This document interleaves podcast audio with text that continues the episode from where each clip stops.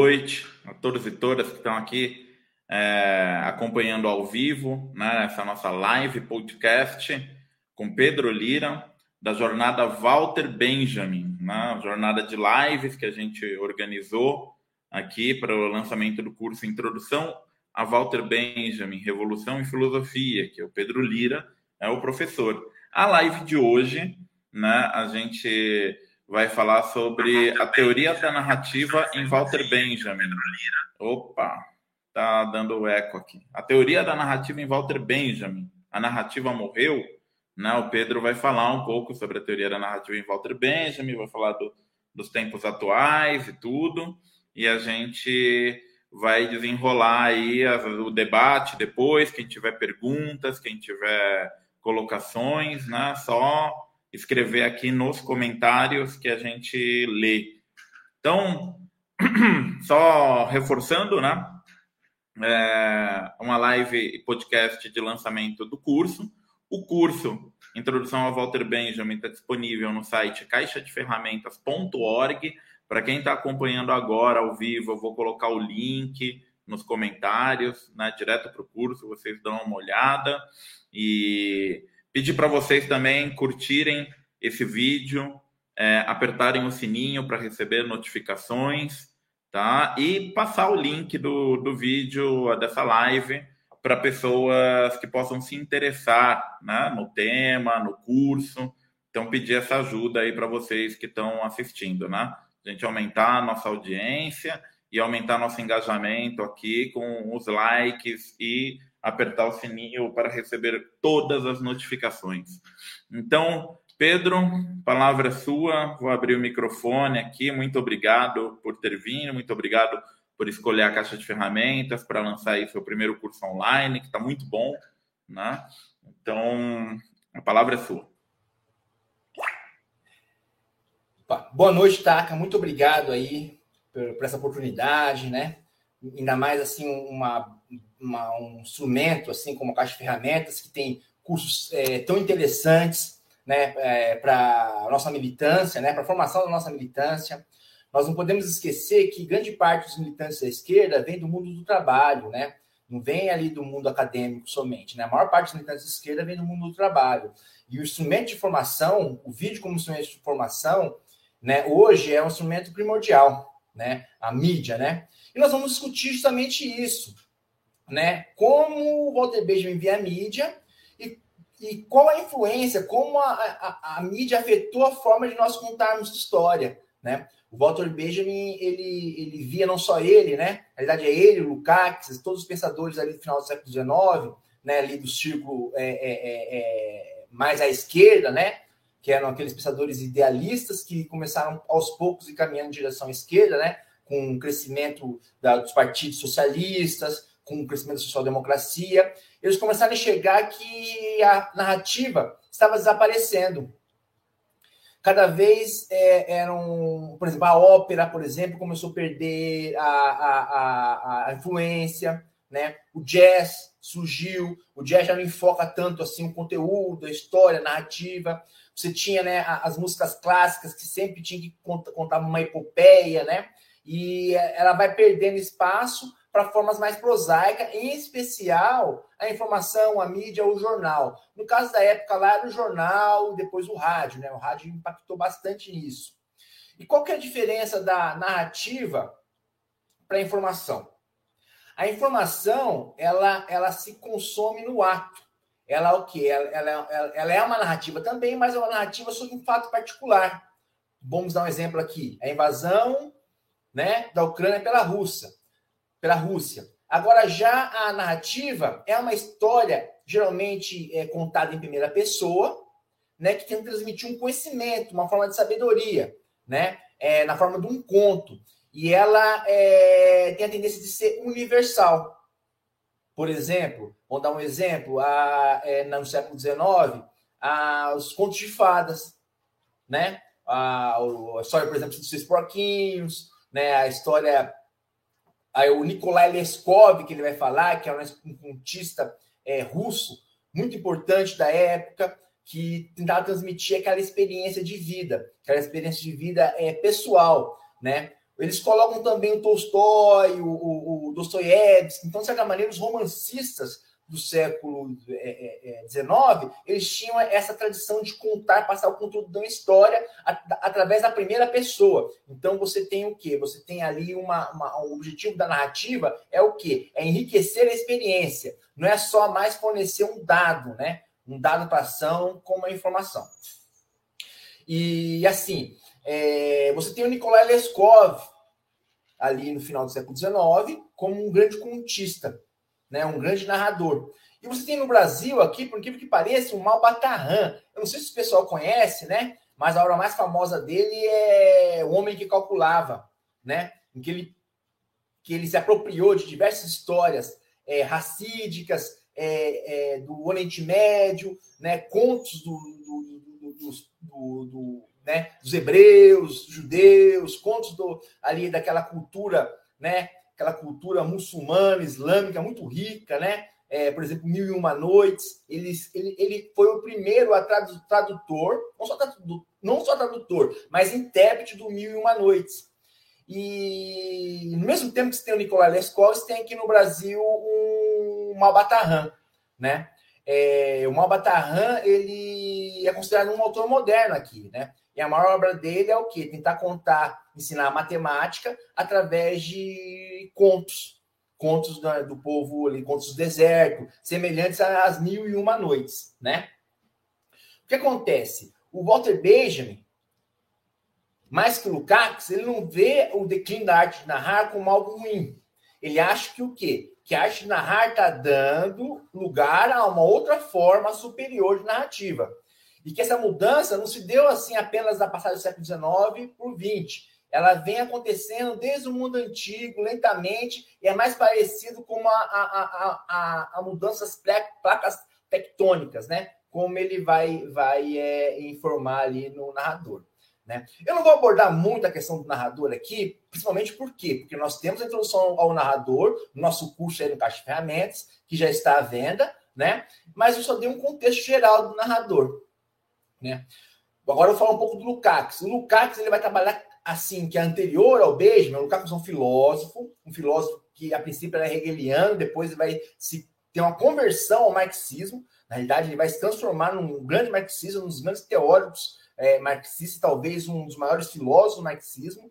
Né? O, o Lukács vai ver como que a forma épica vai desaparecer, ou seja, aquele personagem heróico vai desaparecer, e no lugar dele vai aparecer quem? Vai aparecer o protagonista do romance, das novelas de hoje, né? Um sujeito medíocre, né? Das comédias, né? Que nós temos hoje. E o Lukács, de certa maneira, ele vê isso como algo ruim, porque o épico, né? O sujeito épico carregava em si o épico sua classe social, sua ascensão social. Então, toda sua ação não tinha sentido só para ele, tinha um sentido universal, né? Mas agora os personagens do romance, eles é, é eles tendem a uma, uma, certa particularidade, que é o quê? Que o, o romance vai se envolver não na ação do protagonista, mas na ação do entorno, das circunstâncias, né? É como é, por exemplo, o sofrimento de Jovem Werther, né? É, Machado de Assis aqui no Brasil, né? O, o Brás Cubas, né? O Policarpo Quaresma, né? Que você não é, não é uma história épica, né? É uma comédia. Então, assim, essa forma de narrativa mais épica, que tentava passar uma sabedoria, desapareceu. O beijo me via, de certa com bons olhos. Entretanto, ele vai falar da importância lá do Nikolai Leskov, que é um autor russo, né, contista russo, que fazia a mesma coisa com Dostoiévski e, e, e, o Tolstói, só que em contos, não em grandes romances, né? Muito bem, né? Então, para a gente adiantar aqui, o que eu gostaria de dizer é o seguinte, que não desapareceu totalmente ao que me parece, né, ou vendo assim o, esse movimento histórico, nós temos o quê? É, no final do século XIX, certamente na Europa desaparece esse tipo de narrativa em, é, em, em, função do quê? Em função do surgimento do rádio, do cinema, do documentário. A, o primeiro filme que foi feito não foi, é, não foi uma ficção, foi um documentário, né? É, acho que é uma filmagem sobre os Inuit, né? Se eu não me engano, sobre os esquimós. Então, assim, que nós temos hoje diferente é o documentário. O documentário é uma arma, um instrumento de informação muito bom, talvez equivalente, seja equivalente às narrativas antigas. né? As parábolas antigas dos grandes aventureiros, ou se não dos camponeses, que procuravam sempre ensinar uma sabedoria, uma moral da história, né? Então, assim, então realmente desapareceu, está ligado também não somente à, à, à mídia, né, mas também à guerra, porque a guerra esvazia pessoas de história, né? A guerra traz trauma, a guerra traz censura, né? Então, é, ainda mais quando ela é muito violenta, né? Ela é diferente, por exemplo, de uma revolução, né? Em que não, na revolução você não tem uma guerra total, né? Na revolução você tem um sujeito ativo que tem um objetivo e tem um objetivo de, um objetivo de libertação ou uma transformação ali dentro da sociedade dele. Então, por exemplo, uma guerra revolucionária, ela, ela é, ainda é significativa. Ela é diferente das guerras nacionais de hoje, em que os, os indivíduos soldados são simplesmente mais um instrumento, mais um, um parte do mecanismo gigantesco da máquina de guerra, né? Elas são extremamente é, violentas, você nem chega a ver o inimigo, né? Não tem contato humano face a face. Né? Então, é, é, de certa maneira, a Primeira e a Segunda Guerra Mundial, o imperialismo, ele, na sua, sua estrutura subjetiva, é uma estrutura de repressão à subjetividade. E, de certa maneira, desapareceu nesse tempo os contadores de história, porque o contador de história ele precisa do quê? Ele precisa de um ambiente de respeito, um ambiente tranquilo, porque ele vai contar uma história sabedoria, então não pode ser nem questionado. Por quê? Porque não é como a informação que você questiona. O narrador ali ele vai contar a história da vida dele, uma experiência dele, ou uma história que, que ele teve de um amigo dele que viu um lobisomem. Então ninguém questiona isso, né? É, é, não somente sobre lobisomem, histórias de pirataria, história, mesmo histórias de, de revolução, contos ligados à, à, à monarquia, à vida do camponês, à vida do marinheiro, né? Então, uma história, as, a narrativa envolve a sabedoria. E, então, ela não, ela não é questionada. A autoridade do narrador não é questionada. Né? A informação, não. A informação está ligada à ideologia, né? Então, eu acho que talvez o meio termo disso aí seja o documentário, talvez seja a formação aí para através do, do, do, vídeo, né? A caixa de ferramentas, né? É algo que não existia aí ah, no, no século passado, século XIX. Né? Você tinha o quê? Você tinha o um jornal. Mas o jornal, ele, ele, a coisa mais próxima do documentário que se tem é, são, são os tratados né, de filosofia ou os livros de história, né, de historiografia. Mas, assim, a, o documentário vai surgir com o cinema e, posteriormente, vai ser reformado com um dossiê jornalístico, né, as investigações jornalísticas. Isso, assim, realmente é algo muito bom que possibilita ao, ao, povo, aos trabalhadores, acesso à informação. Entretanto, a gente perde o caráter de sabedoria. Muito bem, né? É, a partir da década de 50, com, com pós-guerra, você vai ter assim, a revolução cultural. Por quê? Pela primeira vez na história, né, milhões de jovens vão estudar, de adolescentes vão estudar, não vão trabalhar. Né? Então, de certa maneira, a Segunda Guerra Mundial não foi só uma vitória contra o fascismo, foi uma vitória dos trabalhadores pelos direitos sociais. Na realidade, a Segunda Guerra Mundial, o que ela fez foi o quê? Foi é, sobrepor essa causa inicial da luta, que era uma luta por, por quê? Por direitos sociais, por acesso à educação, por acesso a bons salários, né? Que era o que? A luta de classe. Né? Então, a primeira guerra que tem é, é a luta de classe. E a guerra entre as nações vem para encobrir a luta de classe. Então, assim, você tem um pós-guerra que faz parecer que foi a ONU, os aliados que garantiram os direitos sociais, nada disso, foi né? Foi 150 anos de lutas e revoluções, revoluções sociais, né? Que vai desenvolver no nazi, que vai desembocar no nazismo, que é uma contra-revolução, né? Nazifascismo foi uma contra-revolução. Enfim, derrotado aí os reacionários, a população tem acesso aos direitos sociais, tem acesso à educação. Pela primeira vez, talvez nunca na história tenha acontecido isso, uma geração inteira de adolescentes e jovens vão estudar e não necessariamente tem que trabalhar. Né? Aí você vai ter o quê? Você vai ter revolução cultural e, de certa maneira, ressurge essa característica narrativa de ensinar, né? Através da transmitir uma experiência, uma sabedoria, mas não através da narrativa como, como era conhecido, dos contos, mas através do, das músicas de protesto, do folk, né? Então você tem ali nos folk, nas, nas músicas de protesto da década de 60, uma espécie de renascimento tímido. Mas é, Analisando hoje nossa sociedade contemporânea, na atualidade, nós temos aqui no Brasil um ótimo exemplo dessa espécie de renascimento da narrativa, né, que, no, que desapareceu no início do século na Europa, que é o rap nacional da década de 90. Racionais MC, RZO, D Menos Crime, Thaís DJ1, todos esses, eles, eles, eles enriqueceram a experiência da periferia através de suas experiências de vida, criando narrativas, de certa maneira, épicas, né? Só que, olha que interessante, só que aparentemente, né, é, você vai ter assim uma espécie de ascensão, né, de surgimento da classe C, né? A partir do momento que a classe C ela, ela adquire um, um, um maior nível de conforto, né? Desaparecem aqueles barracos de madeira, é, né, a fome, de certa maneira, ela, ela é erradicada ali nos governos Lula, né, nos governos PT, diminui assim a miséria, a miséria absoluta.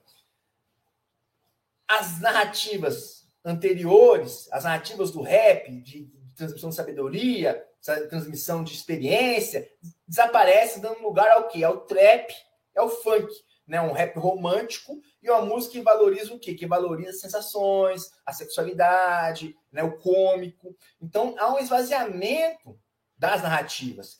Então, que interessante, isso é uma coisa muito interessante que eu acho que nunca vi nenhum autor falar isso, acho que só eu falo. Mas você tem ali, na década de 90, final da década de 80, não só com rap, rock nacional, você tem um, um, surgimento da narrativa, da transmissão da experiência através da música. Não é mais a narrativa, não é mais o conto, não é mais uma pessoa contando a história, né? É o universo da música que faz isso. Mas parece que a partir, talvez, não sei, meado do governo Lula ou no final do governo Lula, aí, enfim, né? Você tem o que? A ascensão de uma forma mais pobre. Por que, que isso se deu? As causas, eu não sei. Talvez né, o, o, a indústria cultural, né, a mídia, o capitalismo, o assédio da, da mídia a esses artistas, né, a propaganda, o fetiche da mercadoria, acabou afastando essa população da consciência de classe. Né? Mas isso é, isso é polêmico, isso que eu estou falando. Por quê? Porque é, nós temos que analisar melhor as causas. Por que, que a música dessa, dessa forma? Porque houve esse declínio na arte de narrar aqui no Brasil. Então já não estou mais falando do Benjamin, né? Para quem quiser saber dos pormenores da teoria do Benjamin na arte de narrar, né? Mais uma vez, o curso de introdução Walter Benjamin, Revolução e Filosofia, já está à venda. Né? Adquira o seu, né? Pode ir é, é, é, assistir lá, porque lá eu pormenorizo a teoria do Walter Benjamin, né? Mas aqui estou falando do Brasil. Então, o que você tem? Você tem uma espécie de declínio na arte de narrar nesses últimos 20 anos no Brasil. Mas por que, que isso se, se deu, né? Talvez, né, se deva tanto ao lobby, o assédio da indústria cultural, da mídia, quanto uma, uma sensação de conforto e alienação das, das massas, como é, com aquela é, é, é, utopia, aquele, aquele idealismo de que ah, se trabalhar você vai ficar rico. Então a pessoa já não quer mais se sentir proletariado de trabalhador, ele se identifica né, com, com a pequena burguesia, média burguesia, né, com, com as estrelas da mídia. E, enfim, entretanto, os documentários ainda trazem esse ético de sabedoria, de experiência de uma maneira diferente né? Porque o documentário, ele é o quê? O documentário, ele é orientado para informação. Então, assim, se o documentário, ele ascendeu com uma forma de acesso ao conhecimento e experiência, as narrativas antigas ainda estão sofrendo o mesmo processo lá atrás de decomposição. Embora surja, ressurja aqui e ali, né, com uma forma de resistência, tão logo elas surgem, passados alguns anos, entre declínio de novo. Né? Por que a poesia desapareceu? Porque nós não temos mais grandes poetas, né? É, por que, que a comemoração do, do centenário aí da, da, Semana de Arte Moderna é uma coisa de virou uma coisa de acadêmicos, né, de professores de literatura, né? Então você vê isso, parece que o assédio da mídia, o suborno, a, a, o controle da produção da obra de arte voltada para o mercado tira dela o quê? Sua essência de sabedoria, sua, sua essência de. É, é, é, como chama? Daquela particularidade é, radical que transforma a obra de arte em algo, olha só interessante, universal. Então, quer dizer, a, a, a, obra de arte ela perde a sua capacidade universal e cada vez mais ela se estreita num nicho. música para adolescente, música para dançar, música para pensar, música para crianças, né? Então tá o quê? Parece que aquela divisão do trabalho surgiu primeiro na economia produtiva, né? Agora alcançou a cultura. Então você não é mais um trabalhador, você é um trabalhador negro. Você não é mais trabalhadora, você é uma trabalhadora mulher, lésbica, e, entendeu? E, e, enfim, punk, não sei. Então, cada vez mais as, as, as categorias vão o quê? Vão particularizando, isolando, atomizando a pessoa. E aquelas identidades mais universais, elas parecem que perdem o sentido. Então, eu não sei se isso é ruim, mas a gente não pode perder esse caráter de ter aquela narrativa genuína, né? E a narrativa genuína parece que está ligada à experiência de luta. E no limite, né? É, para quem for ler aí, para quem for é, ter acesso ao curso, né? Vai saber que no limite está ligado? A experiência da morte. Da morte em família. Então a pessoa não vai morrer mais é, é, é, antigamente a pessoa não morria no hospital, no asilo, numa prisão, morria no seu quarto, onde, onde nasceu, onde, onde seu pai também nasceu, entendeu? Então a comunidade era muito rica. E a morte do Zé Antônio, por exemplo, era um verdadeiro evento na comunidade. Entendeu? Por quê? Porque a pessoa ela, ela, ela, ela trazia consigo, né, no momento da morte, aquilo que ela tinha de mais precioso né? Que é o velho que vai se relembrando das histórias, da aventura, das aventuras que passava quando jovem, né? Então, assim, é, é, dos conflitos que teve né, na vida, das batalhas que teve ali para garantir aquele pedaço de terra. Seguindo esse raciocínio, eu acho que a gente, que é de esquerda, nós temos que o quê? Que encontrar uma forma de fazer renascer a arte de narrar sem perder o poder da informação e a simplificação que a informação traz. Né? Eu acho que o meio termo entre isso é o testemunho do documentário. Né? Então, talvez a gente soubesse explorar melhor as formas de documentário e trazer, documentar a, a, a, os sujeitos são marginalizados pelo capitalismo, pelo capitalismo trazer para a tela né, é, é, é, é, os conflitos, por exemplo, que um trabalhador telemarketing teve hoje, né, ali na empresa no centro de São Paulo, né, os conflitos que o, que o, que, por exemplo, de um, de um lixeiro, de um Uber, e trazer a história dele, a história de vida dele, acho que isso, de certa maneira, pode é, atenuar perda da experiência. Então, assim, a experiência está ligada ao saber ouvir, né? Então, para saber ouvir, nós temos que nós não podemos ser ansiosos, né? E nisso, infelizmente, a internet ela ela está na contramão, porque a internet ela ela ela a informação. Você não pode ver ali um documentário longo, porque já está pulando propaganda na sua frente. Você não consegue ler mais a notícia. Por quê? Porque a, o, você tem uma propaganda, não é nem agora, não é nem por parágrafo. É uma propaganda quase por, por frase. Você, tem, você lê a frase tem uma propaganda. Né? Então, assim, o saber ouvir, o saber contar, né, é uma forma de empoderamento, de humanização, de acesso à cidadania. É, assim, eu acredito que se nós conseguirmos é, é, é, aprender a, que, a contar nossas experiências, por mais patéticas que sejam, nós podemos transformar essas experiências patéticas em algo próximo do épico, né? E do conto antigo. Por quê? Porque a experiência de nenhum homem, a experiência de vida, de luta, de batalha de nenhum homem é pobre. Principalmente se ela está ali, né, se for aquela experiência de limite, de conflito né? Que envolve a luta, que envolve o perigo de morte, que envolve a polícia, entendeu? Geralmente é isso, nós vemos isso no rap. Quando envolve conflito, tiro, protesto, né? Se nós sabemos aquietar os ânimos, né? E conseguir digerir essa experiência, transformar na narrativa, eu não sei onde nós nós vamos criar, mas eu tenho certeza nós vamos criar é, é, novas formas de consciência, em especial de consciência de classes, consciência de cidadania. Então, aprender a falar, aprender a dar o testemunho é o fundamental, principalmente para a esquerda e principalmente para as classes oprimidas, que precisam o quê? Precisam, precisam de representantes nos tribunais. Por quê? Ela não pode mais se representar, né? A representação é alienada dela, né? O, de certa maneira, o advogado, ele rouba o que é a palavra, né, do, da, da vítima.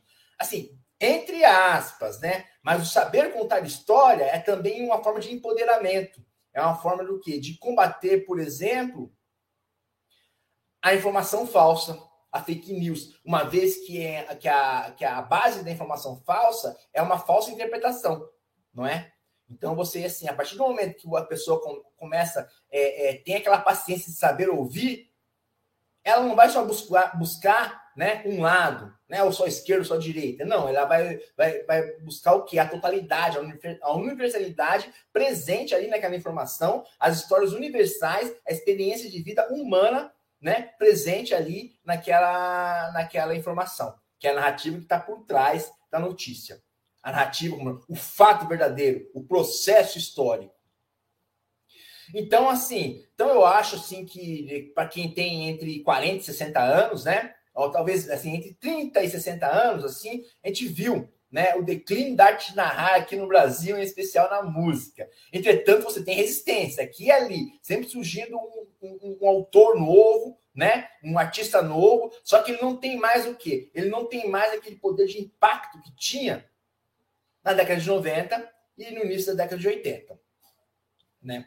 É, eu acredito que eu acredito que uma revolução na música, talvez na literatura, possa afetar sim né, as classes trabalhadoras de maneira positiva e crítica. Mas a revolução tem que partir da onde? Tem que partir da, da classe trabalhadora, né? Do, do, das pessoas mais em quê? As pessoas marginalizadas, as pessoas oprimidas, as pessoas mais carentes, porque elas sim têm que contar a história. Porque quem vive no conforto, quem vive no poder e quem vive nas, artimanhas da exploração, não tem nada para contar. Por quê? Porque ele não quer confessar o quê? Quer confessar os seus crimes, né? É o que, é eu acredito, né? que é uma coisa é um trabalhador contando a história da vida dele, outra coisa é um parlamentar. Será que ele pode contar tudo?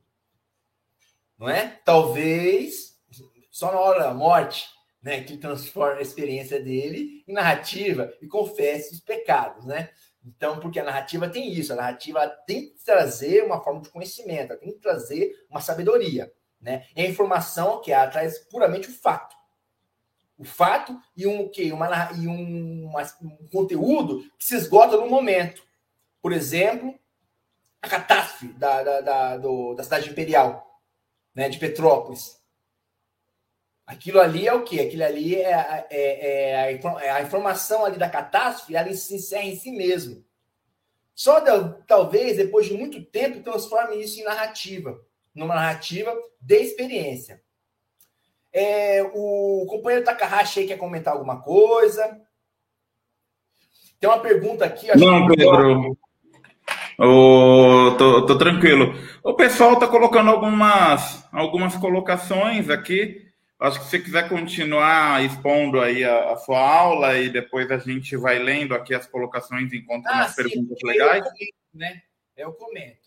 Então, assim, é, é, para entender melhor a, a, esse processo né, da, da, transformação da narrativa, do fim da narrativa, né, tem que ler, não adianta, tem que ler o narrador do Benjamin, vai ter que assistir a introdução né, a Walter Benjamin, Revolução em Filosofia, mas para sentir, perceber isso na história do Brasil, basta ter vivido né, ali é, é, entre a década de 80 e até os anos de 2020 que você vai ver a ascensão da, do proletariado, né? Que você vai ver a década de ouro, que foi a década em que o proletariado ganhou poder aqui nesse país, foi a década de 80, que a, que a elite conta como década perdida, justamente o momento que surgem os movimentos sociais, em que tem a nós temos a sessão do MST, da CUT, do PT, do sindicalismo, do rap, dos diversos movimentos sociais. Então, assim, a gente tem precisa aprender a contar história, a ouvir e a perceber o outro, perceber assim o perigo de morte que a cada momento nós vivemos. Mas não é morte física, é a morte da nossa memória histórica, é a morte da nossa narrativa, da poesia que habita na gente. Né? E assim, não tem fórmula para isso. Eu acho, eu, depois eu vou comentar aqui as, as, as perguntas, né? É que o documentário, a forma documentário, ela precisa ser explorada mais, porque ela consegue né, é, barrar um pouco essa, esse declínio da arte na arma, na medida que ela traz os testemunhos. Então, eu acho assim que as pessoas, em vez de postar mais sobre sua vida, tem que postar mais sobre a vida do outro, né? A vida ali, aquelas histórias que tem o que agregar, né? É, e isso, essa forma de sensibilidade está para ser criada. Nós não dominamos as leis sociais que geram né, o conteúdo épico, a conscientização ainda, porque se nós dominássemos as leis sociais disso, a revolução já estaria feita. Mas nós sabemos que o quê? Que a consciência de classe leva à consciência de cidadania, através da luta e do trabalho. Né? E que nós temos que ter o quê? Uma narrativa coerente, uma narrativa verdadeira, impactante, uma sabedoria que possa ser empoderar né, o povo e quebrar os discursos de poder. Né? Você quebra o discurso de poder com uma narrativa verdadeira. É, Taca, é, eu não estou vendo aqui os comentários. Gostaria de dar uma. Não está tá aparecendo aqui? É aqui na coluna da direita, o, o, o Lira. Mas eu leio ah, para você. Tá ah, vendo aí agora? Ah, sim, achei aqui. Deixa eu dar uma lida aqui que eu vi. Isso. Aí você lê o comentário, tá? Porque depois vira podcast, né? Quem não está assistindo não vai ver. Olha, a Becken Lima, né? Ela diz: muito bom, a narrativa só nasce quando há um desejo de transgressão. Realmente, realmente, né? É, transgressão no sentido de transgressão da injustiça, né? Ou se não, pode ser também né, um empoderamento, uma forma de empoderamento, que é, desde sempre histórias de aventureiros e ladrões sempre é, fizeram muito sucesso, porque é, esses personagens eles têm uma característica de astúcia que pode nos ensinar. Não, não a vida deles de como exploradores, como né, bandidos, mas o quê? Aquela astúcia da iniciativa, né? Então a transgressão né? A boa transgressão é o que gera uma boa nativa, é verdade. Mas, assim, é, é, eu que já sou um pouco mais velho, né? É, tem que ser uma transgressão vitoriosa, né? Para não virar uma, uma tragédia. Mas, certamente, a transgressão aqui, como a, Beck Lima disse, é, ela pode suscitar novas narrativas e novos heróis, heróis verdadeiros, não esses aí do, do, do gibi e do cinema. Vamos ver aqui. A Beck Lima também fala, realmente, conformismo é, não gera, não gera é, narrativas, né, em transgressão. Exatamente, o Richard, Richardson Pontoni, né, é o, o documentário social, né, chamamos de documentário social, ele consegue resgatar esse aspecto do testemunho. Só que nós precisamos de pessoas que façam isso com paixão, né? E que se volte para os problemas com coragem, né? Porque nós sabemos que documentários investigativos, né, são até perigosos. Então, assim, é, é o documentário tem um quê que ele junta narrativa e informação, e um documentário pode ser explosivo, né?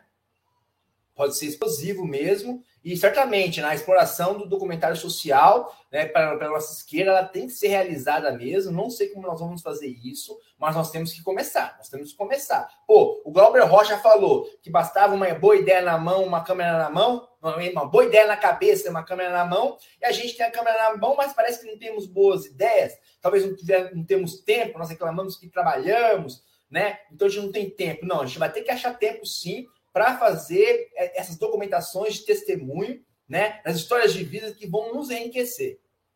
De certa maneira, né, o, o cristianismo, né, principalmente o evangélico, se baseia muito em testemunho, né? Tirar daqueles, aqueles testemunhos de vitória, né, que é, empresariais, né, as histórias, principalmente da, é, como chama, da, de, de ex-bandidos, né, de ex-prostitutas, né, de, de exorcistas, atrai muito público, por quê? Porque são, são formas de transição, né? O cara tá, é, ele vai contar a história de vida dele. Então, tirando aqueles testemunhos, são os testemunhos da teologia da, da prosperidade, você ainda tem o cristianismo, através do testemunho, né, de, de vida, né? Quando a pessoa tem coragem, né? Você tem essa característica da, da do, do, do, comentário social. Só que não é nada explorado, né? É, pelo contrário, às vezes é mistificado, né? Mas não tem uma exploração, é, como chama? É, racional, é, de empoderamento é, da classe, né? Você empodera ali um grupo, né? A, a, enfim, e pode criar, às vezes, né, muitos é, charlatões, né? O Guina, né? Quem conhece a história do Guina no Racionais, que apareceu um tal de Guina aí, que o cara foi numa igreja contar a história dele, falando que ele era o Guina dos Racionais. eu acho que eu acho que foi o Ed Rock lá, o Ice Blue lá para ver. É, esse cara não conhecia o cara, não, mano. então, assim, a gente tem que, que, que, né, que ver que hoje, né, os charlatões com as histórias é, de assombração, de falsos milagres, temos que tomar cuidado com isso também. Vamos ver aqui. Os gurus, né? Muito guru. É, os gurus, principalmente a história do Osho lá, é, o negócio é surreal. Não, João de Deus. Você acha que o Osho ia contar ali a história verdadeira lá do grupo deles, lá, mano? Que eles contaminaram com salmonela lá a população lá do, da cidadezinha? Que absurdo isso. Se o cara tivesse coragem de contar isso, seria né, grande. Mas não, ali o negócio é terrível, é terrível. Os gurus também são terríveis.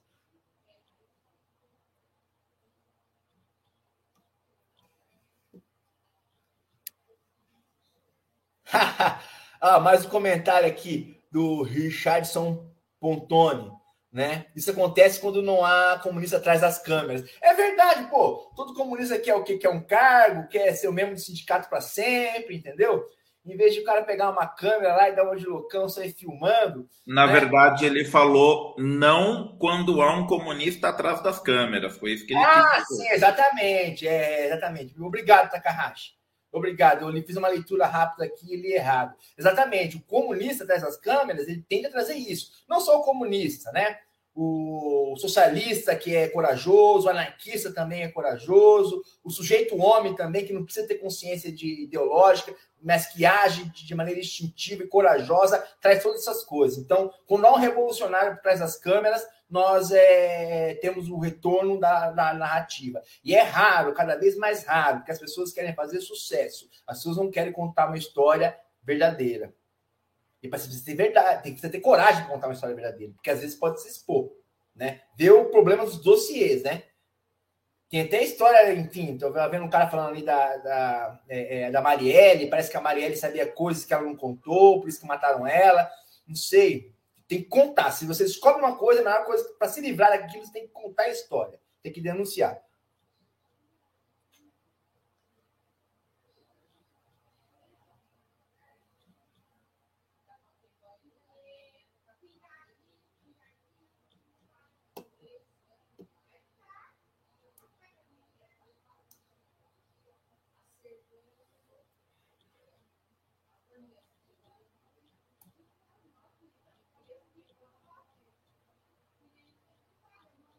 Olha, pessoal, é... a Beck Lima aqui está tá agradecendo pela direção sobre o rap. É... Poxa, fico imaginando, né? Como a gente vai fazer então para, de maneira consciente, despertar os testemunhos, os testemunhos, as narrativas, né? Da periferia, da classe trabalhadora. Eu não sei né? Não sei como nós faríamos isso, mas eu acho que nós temos o quê? É, inteligência para adquirir essa imaginação poética, né? Essa licença poética, essa essa licença poética que pode tomar as ruas, né? né? Então nós temos que colocar a imaginação no poder, como em 68 o pessoal o pessoal falou. É, também tem uma outra questão também, né? Nós temos que ver o seguinte: que tá, parece estar tá ressurgindo o conto de fadas. E quando eu falo conto de fadas, não falo de uma maneira é, é, é, como superstição, como algo é, infantil. A gente está vendo um ressurgimento aí do conto de fadas, ou do fantástico, com a questão alienígena, né? E com a questão do, da experiência de quase morte, o pessoal que vai para UTI e vê o outro lado, com as novas lendas urbanas. Isso está surgindo, a gente tem que saber lidar com isso, entendeu? Porque a narrativa tem um quê que pode puxar para o irracionalismo. O Benjamin não fala isso. Mas a gente tem, tá entendendo? O Benjamin, o Benjamin ele, ele ele valoriza a narrativa como se fosse ouro, mas tem um lado do, das trevas, tem um lado do irracional, né? O nazismo soube explorar um pouco isso. Então a gente tem que ficar atento ao surgimento dos novos mitos. Não estou dizendo que mito é mentira. Mito é uma verdade que está envolta em um mistério ainda, né? E, e essas lendas urbanas que estão surgindo, as é, lendas urbanas, é, histórias de alienígena, isso está mais ou menos próximo do conto de fadas. A diferença é que no conto de fadas, o fantástico, o extraordinário, faz parte do cotidiano, né? E hoje, com essas lendas urbanas, com essas histórias de alienígena, parece mais próximo do, de uma cisão, né? De consciência, uma cisão de sentido, algo ligado a histórias história de terror, né? Então, para empoderar, para empoderar o povo, para não se deixar levar também por narrativas irracionais, como terra plana, terra oca, a gente tem que ver os dois lados, né? Agora, eu não sei quem falou aqui dos dois lados, tem que ter parceria, que é o que é o Richard, Richardson Pantone, né? A gente tem que sempre ouvir os dois lados, sempre tem que procurar outras perspectivas para a história, e a esquerda tem que, que incentivar né, a, a, a, tanto a produção de ficção, como principalmente de testemunhos né, verdadeiros ligados ao cotidiano de luta das classes trabalhadoras. Para o quê? Porque senão vai pode a, a, essa necessidade de narrativa pode descambar para a teoria da conspiração, que é uma coisa ruim. Mas ao mesmo tempo, a teoria da conspiração ainda tenta, ainda tenta como chama, dar um sentido universal para tudo, né? Porque tem uma organização secreta que domina todos os aspectos da vida, entendeu? E aí, por exemplo, o Takahashi com a mão no, no, no, no, no queixo significa que ele é membro de uma organização satanista, entendeu? Para não cair nessa paranoia, né? Na paranoia da narrativa, nós temos que desvendar esses mistérios, né? Que a população está cada vez mais, mais interessada. Teoria, é, teoria da conspiração na década de 90 era considerada coisa de louco.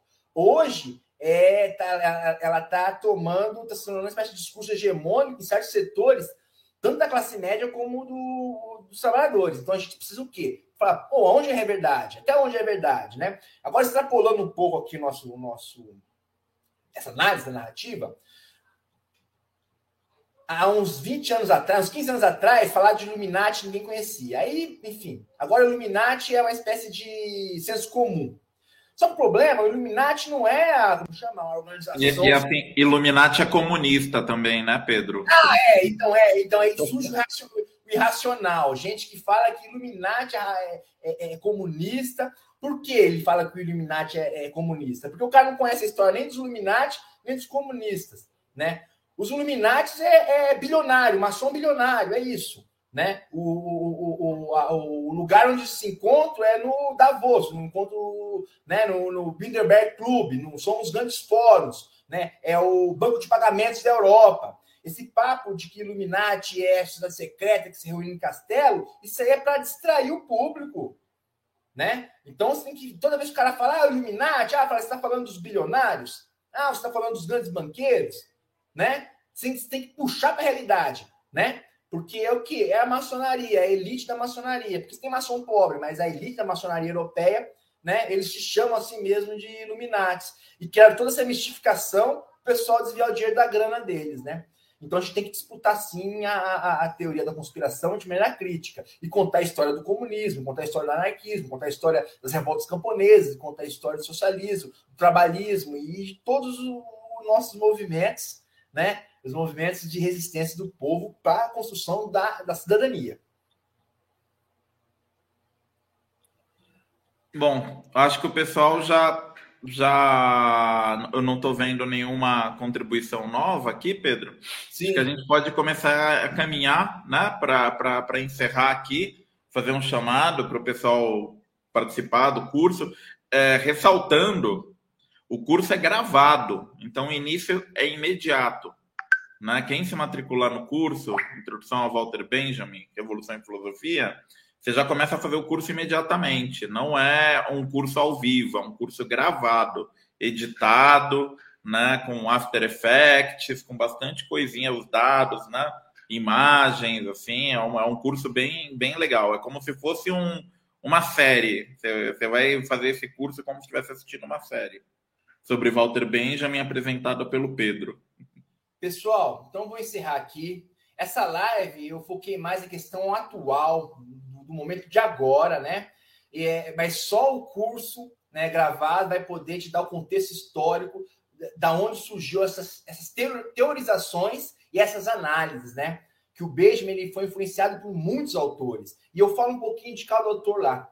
E alguns autores malucos, doidões, totalmente independentes, né? Mas que você só vai é, aprender se você é, adquirir o curso, viu? Ó, Taka, eu vou mais uma vez te agradecer, né, por por, pela sua participação. Gostei da contribuição dos comentários da, do, pessoal aí, né? E eu acredito que, né, depois eu, eu vou ter que fazer aquelas. É, a gente vai fazer mais lives aí, mais uma ou duas. Aí a gente tenta estender um pouco mais esse, esse debate, que é um debate interessante, né? E pouco explorado. Beleza? Takahashi, pessoal. Opa, obrigado, Pedro. Então é isso, gente. É, Matriculem-se no curso no site caixadeferramentas.org Introdução a Walter Benjamin, Revolução e Filosofia. Né? Curso bem bacana aí. Quem quiser é, se iniciar nos estudos de Walter Benjamin, temos aí o nosso camarada, sociólogo e filósofo das ruas, Pedro Lira, né? te conduzindo aí nessa jornada intelectual, viu? Muito obrigado aí pela. E não se esqueçam de dar like no vídeo, deixar um comentário, né? Vai lá, coloca alguma coisa nos comentários, pode ser crítica, pode ser elogio, né? E apertar o, as notificações do canal, tá bom? Muito obrigado a todos e todas e nos vemos na próxima, nas próximas. Ah, a gente está vendo uma outra live, tá, gente? Aproveitar aqui já para fazer a chamada da próxima. Não é uma live de lançamento de curso, né? Desse ano a Caixa de Ferramentas vai fazer lives quinzenais para analisar a conjuntura nacional e internacional com convidados, né?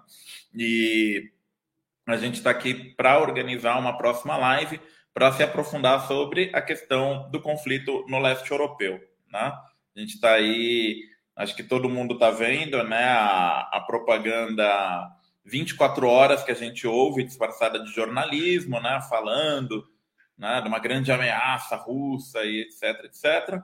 Então a Caixa tem se posicionado em relação a esse cenário, né? A gente está, nós não somos neutros, né? Nós somos a favor do mundo multipolar, né? Nós somos a favor de lutas anti-imperialistas? Não interpretamos que o que a Rússia faz é imperialismo, tá? Não, não somos adeptos, eu da Caixa, né? o Pedro eu não posso falar por ele, mas a Caixa de Ferramentas não é adepta da tese de que o que está acontecendo no leste europeu é uma disputa interimperialista. Na verdade, a gente é adepto da tese de que o que está acontecendo na, no leste europeu agora é um, é um movimento agressivo da OTAN no seu histórico cerco à Rússia.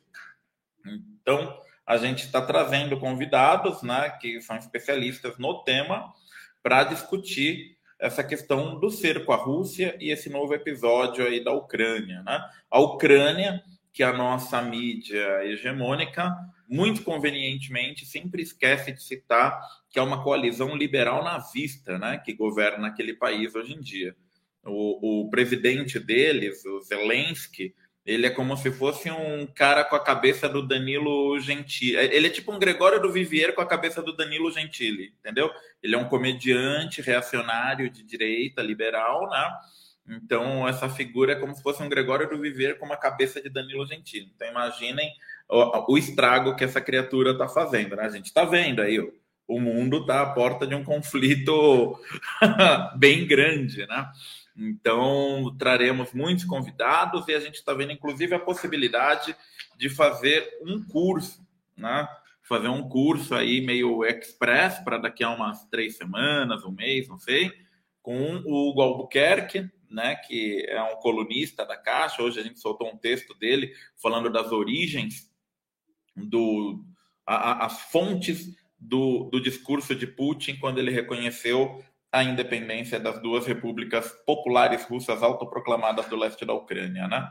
um texto incrível, assim, que dá todo um recorrido, né, da questão da origem da Ucrânia tal. Eu estou vendo que muitos camaradas comunistas ficaram nervosos com o Putin, porque ele fala que os bolcheviques erraram ao criar a Ucrânia, né, e agora a gente está, agora eles estão aí pagando pelo erro de mais de 80 anos atrás, né, e e aí eu vi que alguns camaradas comunistas ficaram, pô, ele está criticando uma decisão do Lenin, uma decisão do partido, tal, né? É, enfim, acho que vale a pena a gente analisar também, né? Se, se foi uma decisão acertada ou não criar a Ucrânia, porque hoje em dia a gente está lidando com um território dominado por liberais e nazistas, né? Criando um sentimento nacionalista aí que, que, que é muito recente, né? e, e e está criando todo esse conflito e, e, essa, essa, essa ruptura, essa distensão né, na Rússia. Assim. Então, teremos esse curso com o Hugo Albuquerque, né, estamos aqui fechando já o nome do curso, as aulas, né, quantas aulas vão ser, quando que vai ser, a gente provavelmente vai marcar mais lá para frente para dar tempo de todo mundo se programar para fazer, vai ser um curso ao vivo, não vai ser um curso gravado, né, como o do Pedro. O curso do Pedro é gravado de início imediato. Então, quem se matricular no curso dele já começa a assistir o curso, já tem acesso à bibliografia e tudo, né? Agora, esse curso sobre Rússia, a gente, como ele é um curso de emergência, não dá tempo da gente ficar gravando, editando tal, a gente vai fazer ele via Zoom, mas estamos preparando apresentações muito legais, informações muito, muito pertinentes, não só para entender o contexto atual da Ucrânia, mas para entender também o cerco à Rússia, o porquê do cerco histórico à Rússia, por que, as potências ocidentais têm, têm essa política de cerco à Rússia. Isso é um eixo da política internacional do Ocidente, é o cerco à Rússia, praticamente. Né? E também vamos entender essa figura controversa, né? que é o Vladimir Putin, né? uma figura aí que desperta raivas e paixões, e inclusive reações inesperadas, né? Eu, esses dias aí eu vi um, um grande quadro anarquista brasileiro fez uma postagem no Facebook falando que ficou sem ar vendo o discurso de Putin, reconhecendo a proclamação das repúblicas populares, né? E falando, pô, esse cara é muito bom, não sei o que, eu tenho minhas críticas e não sei o que, mas eu nunca vi um, um, um líder mundial tendo um grau de conhecimento como ele tem, né? eu não sei se vocês viram o discurso de Putin é, reconhecendo as repúblicas autoproclamadas russas, ele deu uma super aula de história, né? Sobre a questão ucraniana, sobre a questão russa, sobre a implantação do socialismo na União Soviética, o período de Stalin, né? Ele deu, deu uma aula de história, assim. Poucos presidentes atuais, talvez o Xi Jinping, talvez o, o Miguel Dias-Canel, não sei, poucos presidentes atuais teriam é, esse, essa bagagem teórica para fazer um discurso como aquele que nós vimos esses dias e que iniciou essa nova etapa do conflito ucraniano. Então, fica esse convite a todos e todas.